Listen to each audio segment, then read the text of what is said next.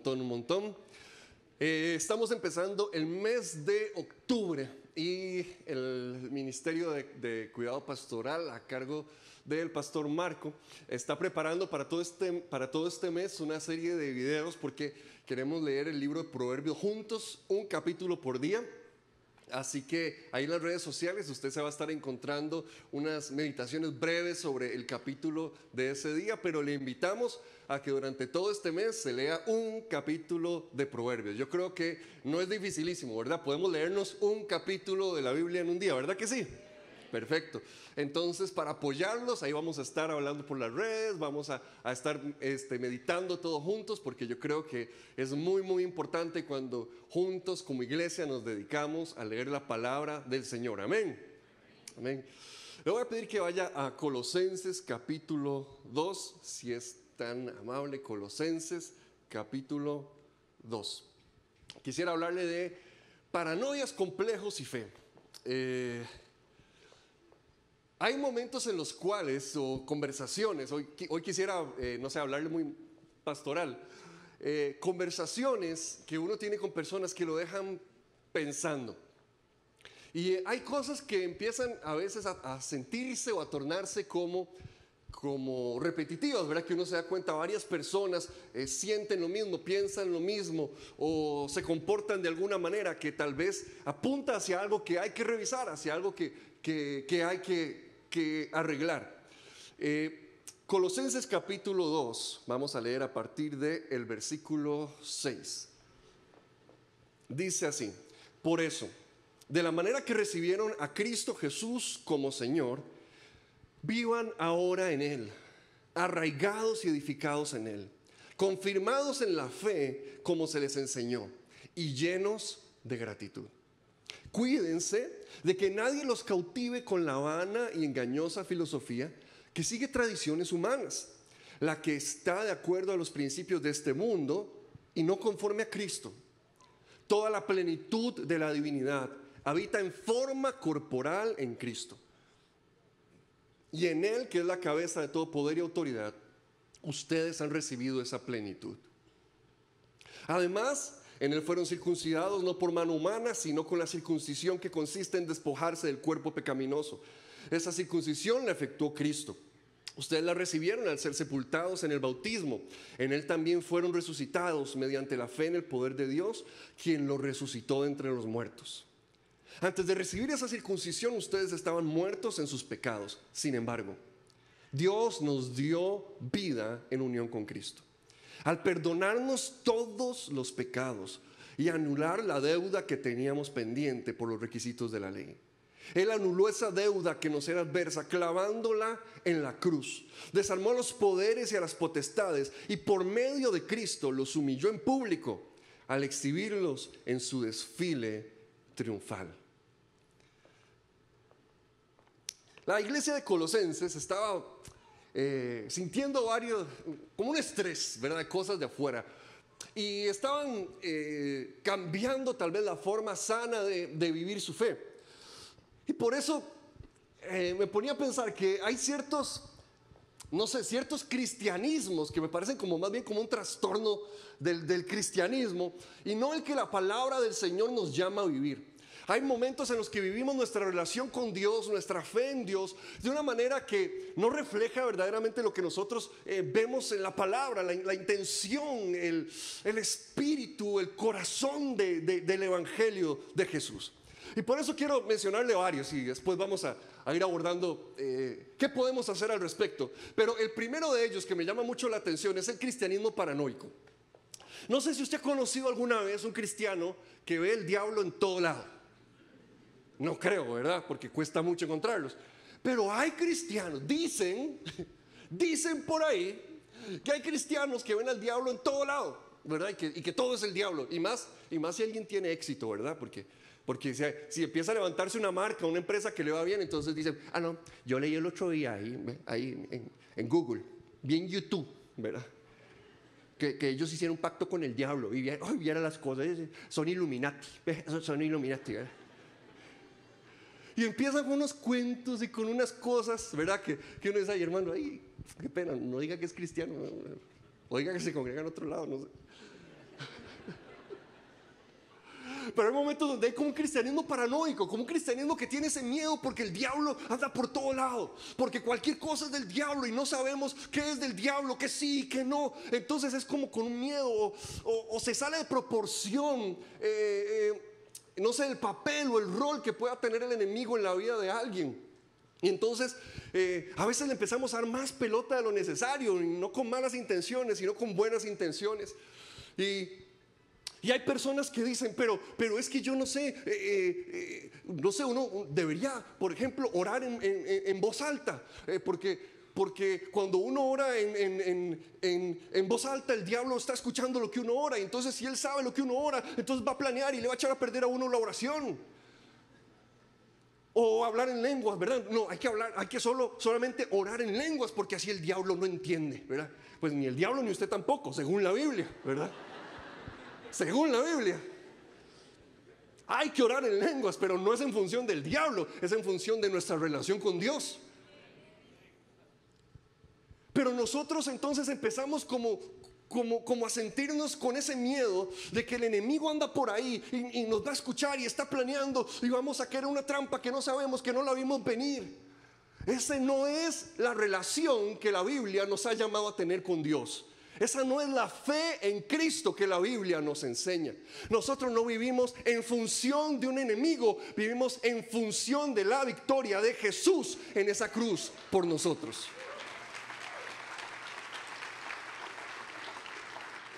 Ahora usted me dice, pero escuchará, pero entenderá. Bueno, primero que nada, yo no creo que sea el, diablo, diablo el que esté, el que pueda escuchar sus oraciones. será algún demonillo por ahí, ¿verdad? Pero los chismes corren. Y de que entienden lo que está orando, sí, sí, sí va a entender lo que está orando. Pero nosotros no oramos en función de que el enemigo se dé cuenta, sino oramos porque estamos hablando en la autoridad poderosa de nuestro Señor Jesús. Estamos hablando con nuestro papá en los cielos. Déjeme decirle algo, usted ora y qué bien, ojalá que el enemigo entienda todo lo que usted diga porque se va a poner a temblar de miedo.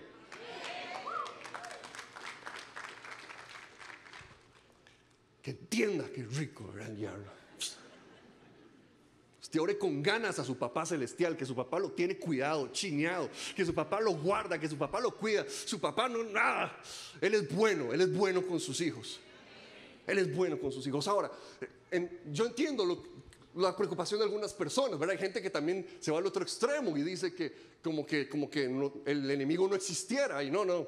La persona que más enseñó del diablo fue Jesús. Pero nunca nos enseñó a tenerle miedo, a pesar de que reconocía que era poderoso. Jesús lo venció en esa cruz y nos enseñó que tenemos toda autoridad sobre cualquier cosa. No tenemos por qué andar viviendo con miedo de que, ¿qué hará hacer el diablo? Que si nos escuchará, que si sabrá. Tranquilo, tranquilo. Es más, le, voy a decir algo. Eh, si es cuestión de saber planes, sepa algo. El enemigo sabe perfectamente cuáles son los planes de Dios. Y Salado no le queda de otra. Él siempre va a terminar mal, porque nuestro Dios así lo ha declarado.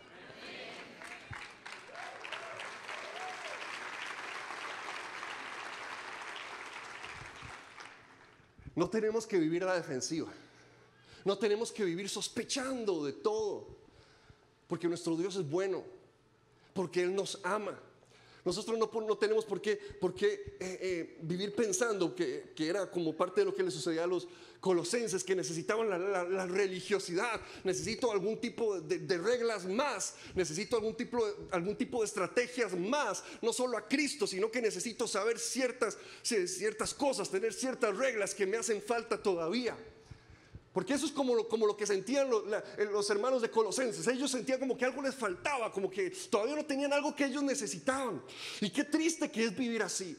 Qué triste que es vivir así, porque de hecho, de hecho eso lo vemos en, en el segundo trastorno del cristianismo que le quisiera mencionar, que es el cristianismo inseguro. Es ese cristianismo que, que es el pecado el que está en todo lugar. Es el pecado el que está en todo lugar. A mí me hace mucha gracia porque cuando en, muchos momentos, ¿verdad? Como por ejemplo cuando uno se, sienta o hace algún foro con, jóvenes, con, muchachos, ¿verdad? Y uno dice, bueno, escriban preguntas en un papel, ¿verdad? Porque uno sabe que van a preguntar, eh, ya uno sabe que van a preguntar, ¿verdad? de sexo.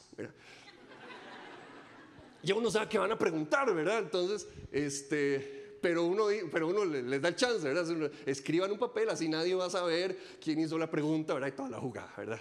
Entonces vienen, le entregan uno los papelillos, ¿verdad? Entonces uno empieza a leer. Siempre hay una pregunta de, ¿tal cosa es pecado?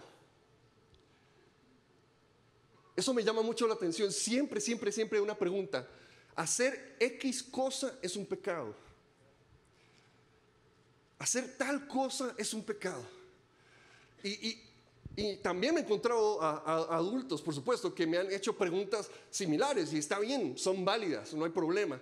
Pero el problema es cuando, cuando ya se convierte en una inseguridad de que no sabemos con certeza qué será pecado, qué no será pecado.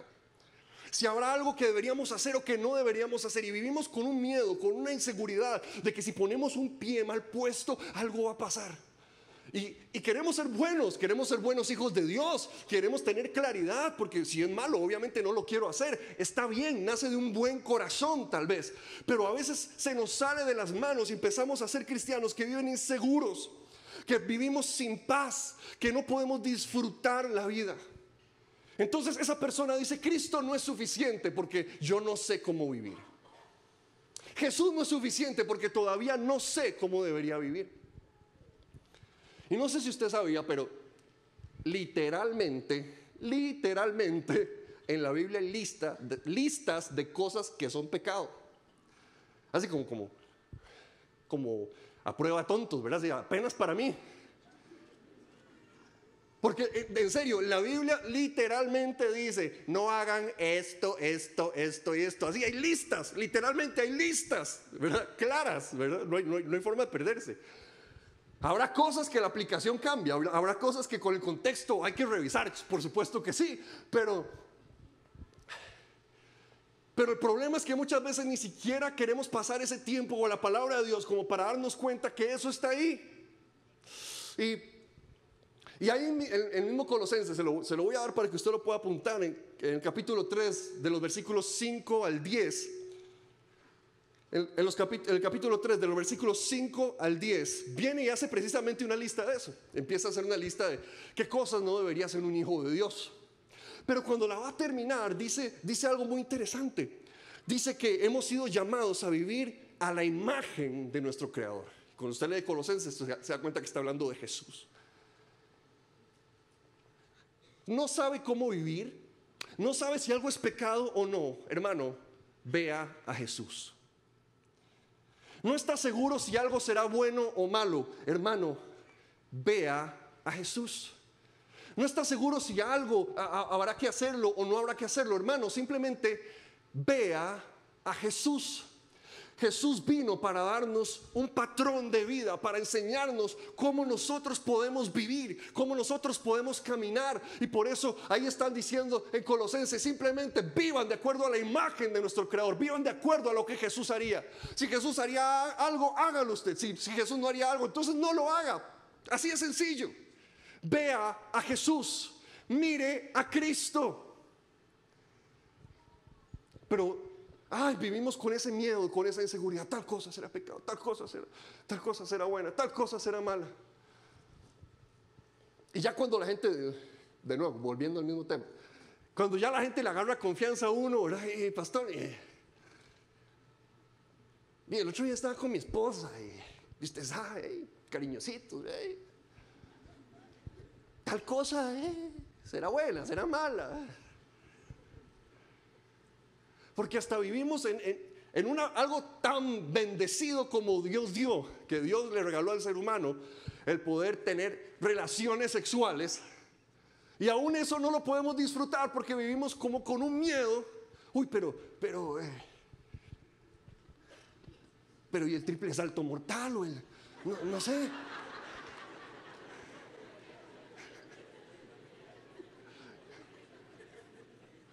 Y cuando yo veo la palabra de Dios, Dios lo, único que hace es proteger el matrimonio, proteger el hecho matrimonial de, las amenazas que puedan venir de afuera, del adulterio, de la, fornicación.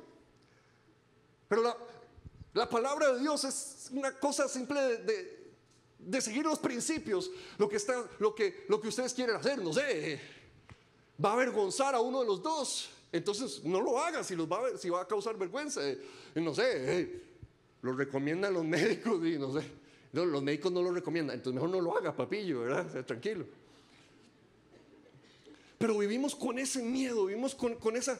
Ah, eh, como caminando sin paz, caminando sin tranquilidad. Aún en cosas que son buenas, que Dios ha entregado, que son bendiciones de Dios para nosotros. El otro problema, el, el otro cristianismo problemático es el acomplejado. Y esa es la persona, como se lo digo, esa es la persona que siempre está sintiendo que le falta algo. Esa es la persona que siempre está sintiendo que, eh, que hay una, no sé, una doctrina, enseñanza que necesita recibir. Y, por supuesto, la palabra de Dios es muy grande y muchas cosas que aprender. Uno nunca deja de aprender. Eh, y por supuesto, siempre uno puede estar leyendo y eh, perfecto, buenísimo que lo haga así. De hecho, casi que esta preca se trata de que haga eso, por favor. Pero, pero muchas veces vivimos nada más como con, ese complejo, con ese miedo. Y era algo que le estaba pasando a los colosenses también. Hay algo que todavía no sé. Hay algún conocimiento al que no he tenido acceso. Y lo pentecostalizamos más, ¿verdad? Hay una unción que todavía no tengo. Hay alguien que me debería imponer manos que todavía no me ha impuesto manos. Y por eso mi vida está como está. Mi vida está como está porque hay una unción que todavía me falta. Entonces me siento un cristiano de segunda. Entonces vivo un cristianismo como, como acomplejado. Tengo algo menos, no tengo lo suficiente, no tengo lo mismo que otros. Por supuesto que la palabra de Dios enseña que hay que imponer manos. Y por supuesto que el Espíritu Santo siempre trae cosas frescas sobre nosotros. Y que hay momentos de ministración fuertes, que hay momentos para, para imponer, para, para orar. Por supuesto que sí, eso lo creemos. Por supuesto que sí. Pero no es vida no es lo que la palabra de Dios enseña cuando nosotros vivimos solamente pensando, ay, es que es que lo que me falta. Sí, sí, sí, ya, ya, ya, tengo a Cristo en mi corazón. Sí, sí, sí, ya, ya, ya me llenó el Espíritu Santo, pero hay algo me falta. Hermano, si tiene a Cristo, si está lleno con su Espíritu Santo, hermano, no le falta nada.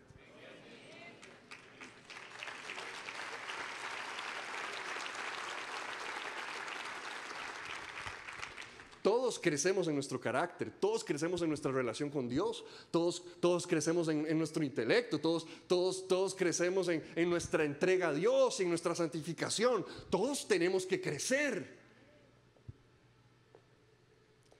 Pero una cosa es cuando Jesús nos toma de la mano y nos lleva y nos empieza a decir, necesitas crecer en esto.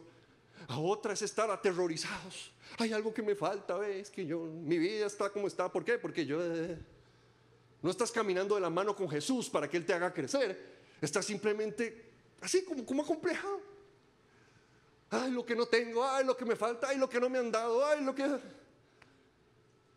Y esa no es la fe que nosotros vemos en la palabra de Dios, eso no es lo que nos enseña la Biblia, ese no es el tipo de relación que nosotros vemos que la gente en la palabra del Señor tenía con Dios.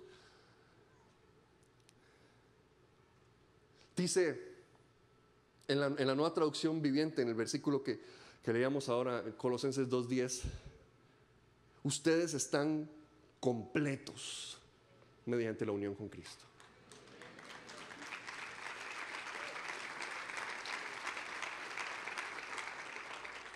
Estamos completos. Hermano, usted está completo. Tiene a Jesús el Espíritu Santo, tiene la palabra del Señor, hermano, usted está completo. Que, necesita crecer, perfecto, yo también necesito crecer. Que, necesita que alguien ore por ser perfecto, todos necesitamos que alguien ore por nosotros en algún momento y hay que hacer lo que, que sí, que queremos algo fresco del Espíritu de Dios, claro que sí, siempre hay que anhelar algo fresco del Espíritu Santo, por supuesto que sí. Pero una cosa es estar nada más diciendo, ay, lo que no tengo, lo que me falta. A entender, estoy completo en el Señor. Y porque Él me ama, me va a hacer crecer. Y porque Él me ama, me va a dar más. Pero yo estoy completo en Él. Tengo seguridad de que puedo acercarme confiadamente ante ese trono de la gracia. Tengo seguridad de que, de que, si, si, de que el día en que el Señor me lleve, lo voy a mirar a Él cara a cara. No vivo con miedo de que, de que me voy a ir al infierno porque hay algo que todavía me falta, o hay algo que todavía no sé, o hay algo que todavía no he hecho. Soy salvo porque yo sé que, que Él me ama y yo lo amo a Él. No soy perfecto, pero estoy seguro en su gracia. Están completos.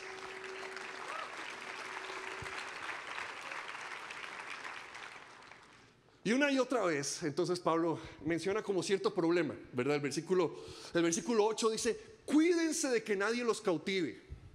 El, el, versículo 16 dice, que nadie los juzgue, no dejen que nadie los juzgue. El versículo 18 dice, no dejen que se les prive de esta realidad. Es interesante que lo que les están escribiendo una y otra vez es, no se dejen. O sea, es como que la condición natural del cristiano no es esa. Si uno cae en esas cosas es porque se dejó. La condición natural en la que nacemos en Cristo no es esa. Y si algo en algún momento nos empezamos a sentir que no somos suficientes, que algo nos falta, que, el enemigo va a andar por ahí, que tiene demasiado poder, o que no, es porque nos dejamos.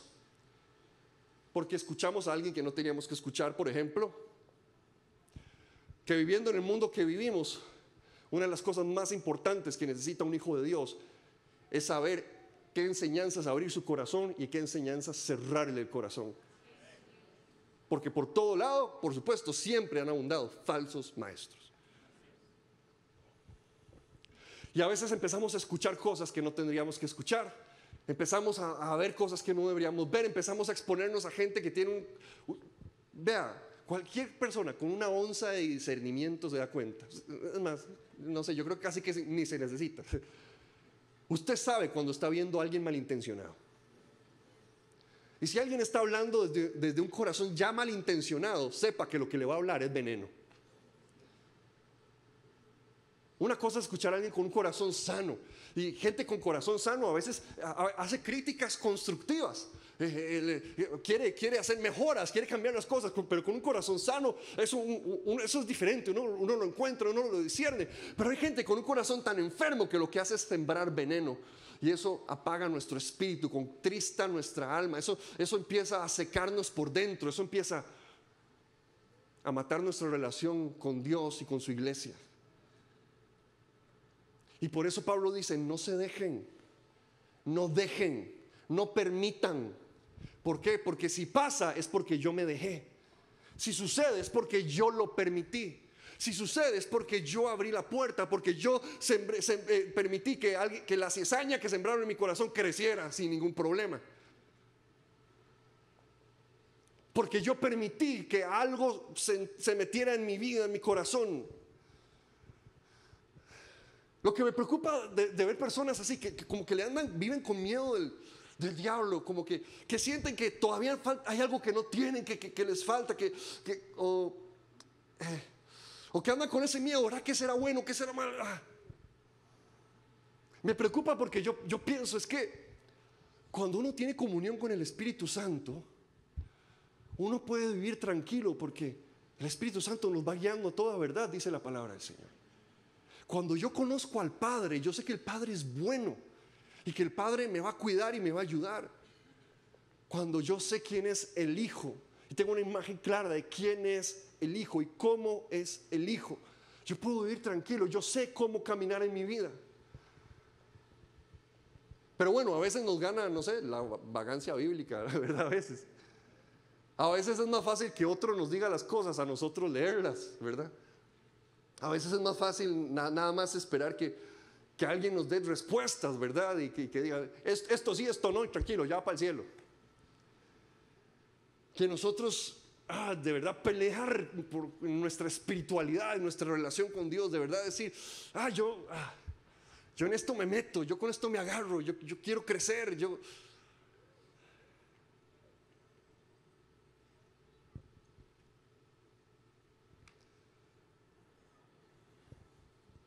Ustedes están completos, dice Colosenses dos días. Ustedes están completos. Ustedes están completos. Una, fe saludable, ¿cómo, se vería más o menos? Una fe saludable está convencido de que su Cristo es poderoso. Una fe saludable está convencido de la posición que Cristo tiene. Como dice el versículo 15, ahí en el capítulo, en el capítulo 2, desarmó a las potestades, desarmó a los poderes. O sea, mi Cristo no es jugando, señoras y señores. Yo entiendo el poder que tiene Jesús la autoridad que me ha sido dada gracias a lo que Él ha hecho en esa cruz. Yo no tengo por qué andar viviendo con miedos, con temores o con inseguridades. Mi Cristo es poderoso y Él me ama y Él me bendice y Él me guía y Él me enseña.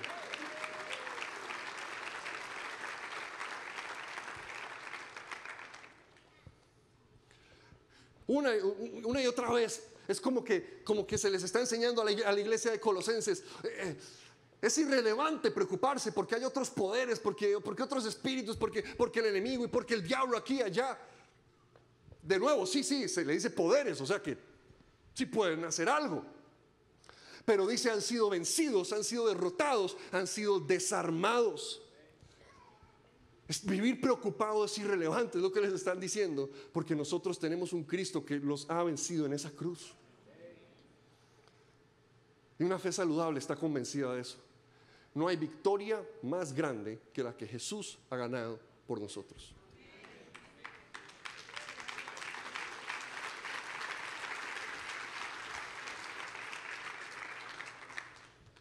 No hay victoria mayor. Una revelación clara, porque dice, dice, dice este versículo 8, que nadie los cautive. Y dice en el versículo 9, toda la plenitud de la divinidad habita en forma corporal en Cristo. En pocas palabras, todo lo que es Dios, usted lo puede ver en Jesús. Toda la persona de Dios, todo quien es Dios, usted lo puede encontrar en Jesús. Dice, en Él habita corporalmente toda la plenitud de la deidad. Todo lo que es Dios, corporalmente usted lo encuentra en Jesús. Y dice corporalmente. O sea que no está hablando de que alguien tuvo una visión, de que alguien sintió. El, corporalmente, el Cristo histórico es el que nosotros encontramos en los evangelios. Y cuando usted viene y, y lee de ese Cristo encarnado, de ese Jesús que nosotros encontramos en la palabra del Señor, encontramos claridad. Claridad de cómo vivir, de cómo actuar, de cómo pensar, de cómo seguir al Señor claridad de lo que, de lo que el Señor espera de nosotros. Y con total paz, porque no nos vamos a encontrar con sorpresas. Por supuesto, yo entiendo, Dios es demasiado grande y, por supuesto, nunca lo vamos a poder entender totalmente su profundidad. De, por supuesto, siempre van a haber cosas maravillosas y nuevas del Señor.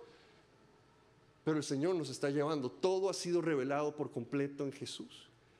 Y conforme crecemos en conocer a Jesús, en buscar a Jesús, hermanos, vivimos con claridad, con tranquilidad, con paz. No va a haber una sorpresa que nos va a salir de repente. No va a haber algo que se, que se nos va a aparecer de repente. Que, que, ay, pastor, pero es que, ay, no sé, usted sabe, ¿verdad? Tal enseñanza y tal cosa. Vea a Jesús. Vea a Jesús. Vea a Jesús. De hecho, el problema que tenían los, colosenses es que ah, estaban expuestos a una gente que lo que se creía era que se necesitaba tener una revelación rara, ahí escondida, ¿verdad? Una revelación que nadie más ha tenido y que solo ellos habían tenido. Eh, una revelación, ¿verdad? De algo, de, algo ahí oculto, ¿verdad? Y entonces es de esa gente que, que varios siglos después que salieron, esos, que el Evangelio de Tomás y que, y que el, el, Apocalipsis de Adán y un montón de cosas, ¿verdad? Que se encontraron en 1945. Y empiezan a salir todas esas, esas cosas de, de gente que tiene este pensamiento. Hay una revelación, hay algo más, hay algo oculto que no es suficiente. Y todo eso empieza a salir siglos después, ¿verdad? Ya cuando ya los apóstoles ni siquiera estaban vivos. Pero la iglesia ya estaba empezando a sentir los efectos de eso, ya estaba empezando ese tipo de conversaciones. Y por eso se les dice muy claramente, vean a Jesús, Vean a Jesús corporalmente. De nuevo, ¿quién es el Jesús corporal? El que está en los evangelios. Si usted lee los evangelios, usted puede estar tranquilo, puede estar seguro. No van a haber sorpresas porque el Señor nos ha dicho lo que nosotros necesitamos saber. Puede vivir con paz, puede vivir con tranquilidad.